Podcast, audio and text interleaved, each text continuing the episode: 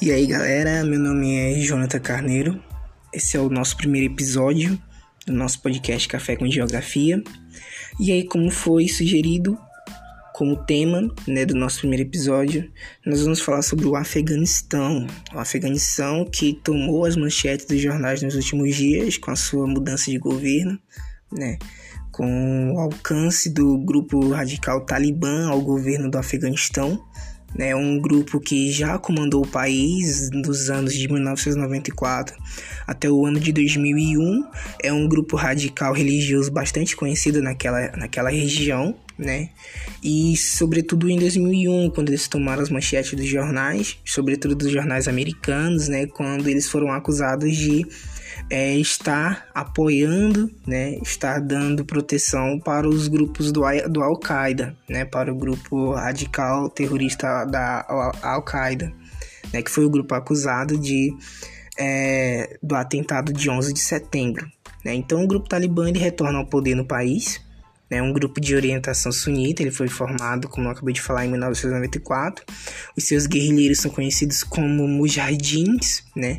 O ideal deles é propor a lei islâmica, é propor a lei islâmica para os seus cidadãos.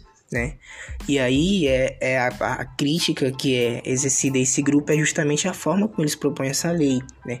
Em 2001 há relatos de, de decapitações, de, de apedrejamentos, né? As mulheres sofrem bastante justamente porque há algumas posições de emprego que as mulheres não podem trabalhar né? E aí em 2001 há relatos de que as mulheres só podiam sair de casa se elas estivessem acompanhadas com seu guardião, ou seja, com o guardião da família, só podia sair se um homem a acompanhasse, né? E só podia estudar com autorização de um homem, né, de um guardião da família. Muitas das vezes nem estudar podia, né?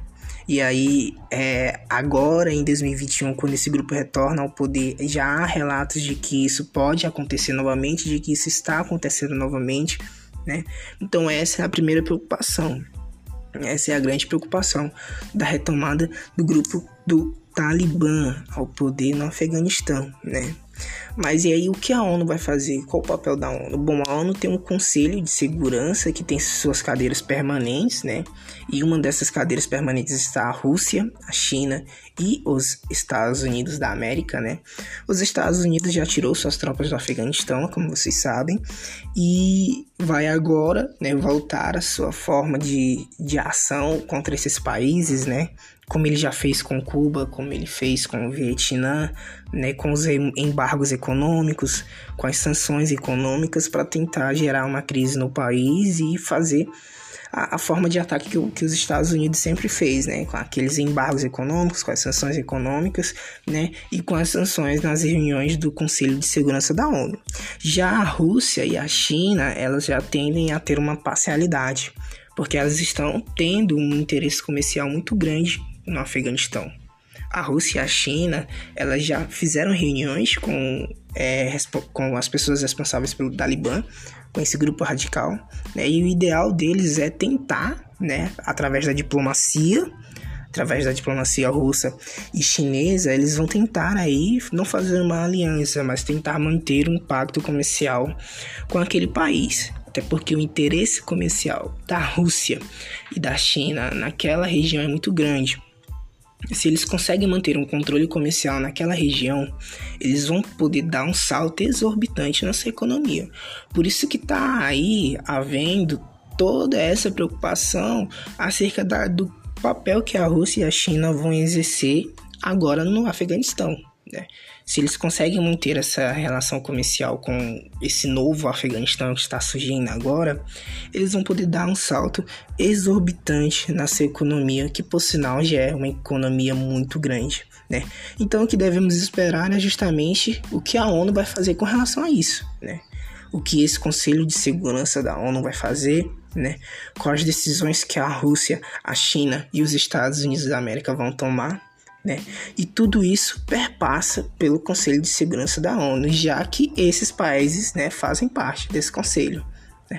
A Rússia, a China e os Estados Unidos da América eles vão tentar aí delimitar novas ações para com o Afeganistão.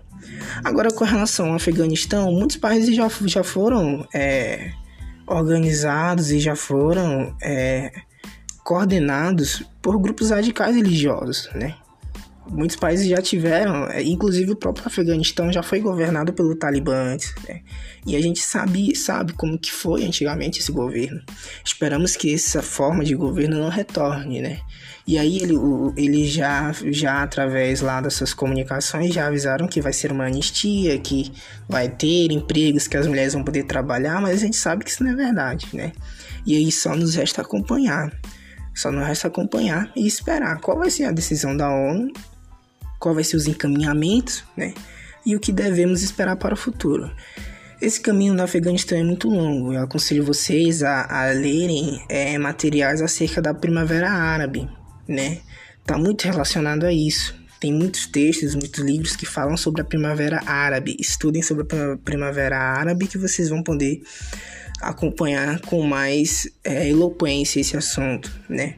Então, Vamos acompanhar e vamos esperar qual vai ser o próximo passo, tanto da ONU quanto desses três países que estão intimamente envolvidos com o assunto e como que o Afeganistão vai ser novamente governado por um grupo radical e quais mudanças que esse grupo radical vai propor. Né?